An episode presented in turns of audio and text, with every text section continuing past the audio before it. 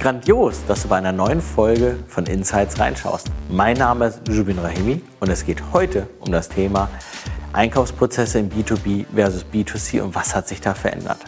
Erstmal, warum vergleichen wir B2B mit B2C? Es sind andere Einkaufsprozesse. Während B2B auch nicht einfach nur B2B ist.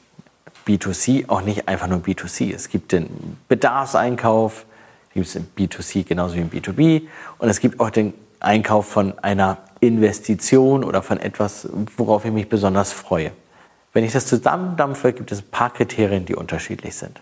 Zum einen im B2C ist häufig die Entscheidung eher bei einer Person oder zwei Personen, selten sind es mehrere. Die Zyklen können länger sein, sind typischerweise aber relativ kurz, da ich auch weniger fragen muss, die Entscheidung direkt bei einem liegt, die Investitionen nicht so groß sind und die Reichweiten nicht so weit sind. Ausnahmen gibt es natürlich sowas wie Solarpaneele aufs Dach, wir mussten alles mitsprechen und, und so weiter. Gehe ich zu B2B, ist es tendenziell so, je größer die Firma natürlich ist, habe ich mehr Stakeholder, mehr Entscheidungsträger, mehr Prozesse, die zu beachten sind. Und das kann man natürlich relativ weit auseinander dividieren und sagen, B2B ist komplett anders als B2C. Aber schlussendlich haben sich auch in beiden Bereichen Sachen verändert, die wir im B2C alle kennen. An diesem Beispiel werde ich das an dem B2C-Beispiel einmal durchdeklinieren und dann gehen wir Richtung B2B, was sich da verändert hat. Vor rund 20 Jahren bin norddeutscher Jung oder Hamburger Jung oder 25, 30 Jahren war ich bei Brinkmann. Das war quasi der Mediamarkt in Hamburg, als es Mediamarkt noch gar nicht in der Form gab. Und als ich als junger Bursche mir so eine Hi-Fi-Anlage kaufen wollte, bin ich im Endeffekt entweder Otto-Katalog aufgeschlagen, geguckt, was gibt es, Attribute verglichen und so weiter, oder ich bin zum Brinkmann gegangen. Was habe ich gemacht? Ich war beim Händler und der Händler hatte erstmal eine Filterfunktion im Sinne von Sortiment und eine Beratungsfunktion direkt vor Ort oder durch die Attribute dann halt auch entsprechend im Katalog. Ich bin zum Händler gegangen. Der Händler hat mich beraten. Sony ist super, macht das und das, Onkyo macht das und das, Pioneer hier und dein Budget ist da und das passt da ganz gut, da bekommst du mehr Preis, äh, mehr Leistung fürs Geld, haben mich beraten. Dann habe ich mich entschieden für eins dieser Produkte und wahrscheinlich habe ich mich auch beim Händler dafür entschieden, es zu kaufen. Und im Nachgang war der Händler auch mein Ansprechpartner, hatte ich einen Garantiefall, war irgendwas defekt oder ich hatte noch eine Frage. Das war vor 20 Jahren.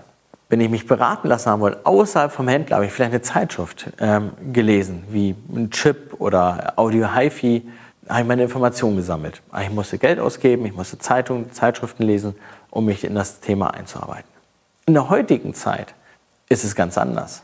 Die Käufer gehen halt nicht zum Händler und sagen, was will ich denn jetzt haben und berat mich mal, sondern man recherchiert just in dem Moment, wo man diese Gedanken hat, auf der Couch, im Auto, auf dem Beifahrersitz, im, in den öffentlichen Verkehrsmitteln, was gibt es? Wie sind die Preisstrukturen, welche Marken haben welche ja, preislichen Situationen, beziehungsweise welche Funktionen sind da, was ist trendy, ähm, was ist auch ein Trend dazu. Und ich hole meine Informationen und ganz, ganz viel Feedback schon aus dem Netz.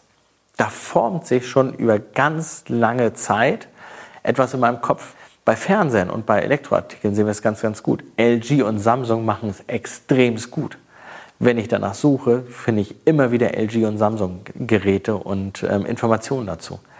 Sodass immer mehr Kunden sagen, okay, ich will dann ein Samsung, ich möchte ein ähm, LG oder ich will ein iPhone. Ich will, wenn ich ein iPhone haben will, will ich ein iPhone. Da gibt es ja nichts anderes. Oder ich nehme halt ein Samsung. Ich habe meine Meinung schon abgeschlossen. Eventuell gehe ich zum Händler. Aber wo ich beschaffe, ist ein ganz anderes Thema. Da brauche ich nur noch nach Preis gehen.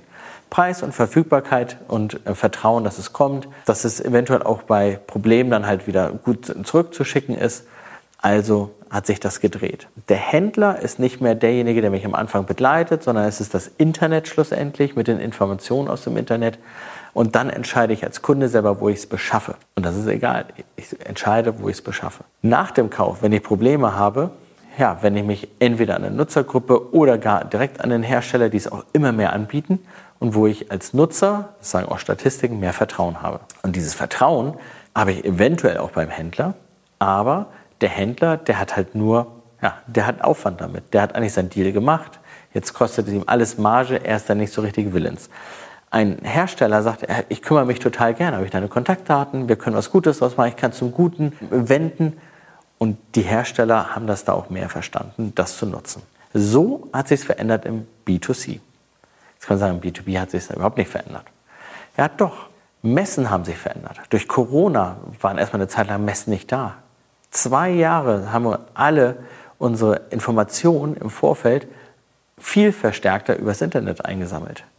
Was für Produkte gibt es, in welchen Umfeldern gibt es und wo möchte ich was wie ähm, ja, lernen und erlernen, damit ich eine neue gute Kaufentscheidung treffen kann.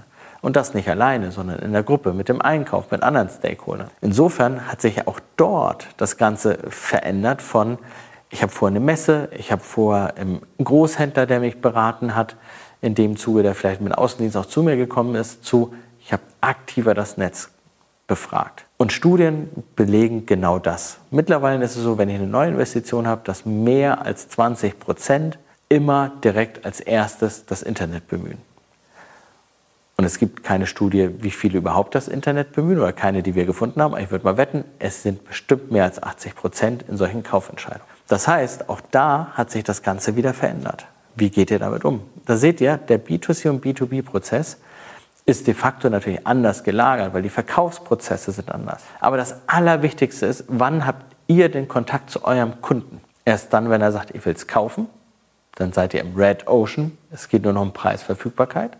Oder schon viel früher und konntet den Kunden bestmöglich beraten, ihm super Vertrauen geben und damit schon einen Service und einen Preis haben, der für alle, für Kunden und für euch so sinnvoll ist, dass man die nachlagernden Prozesse an Services genauso gut noch anbieten kann.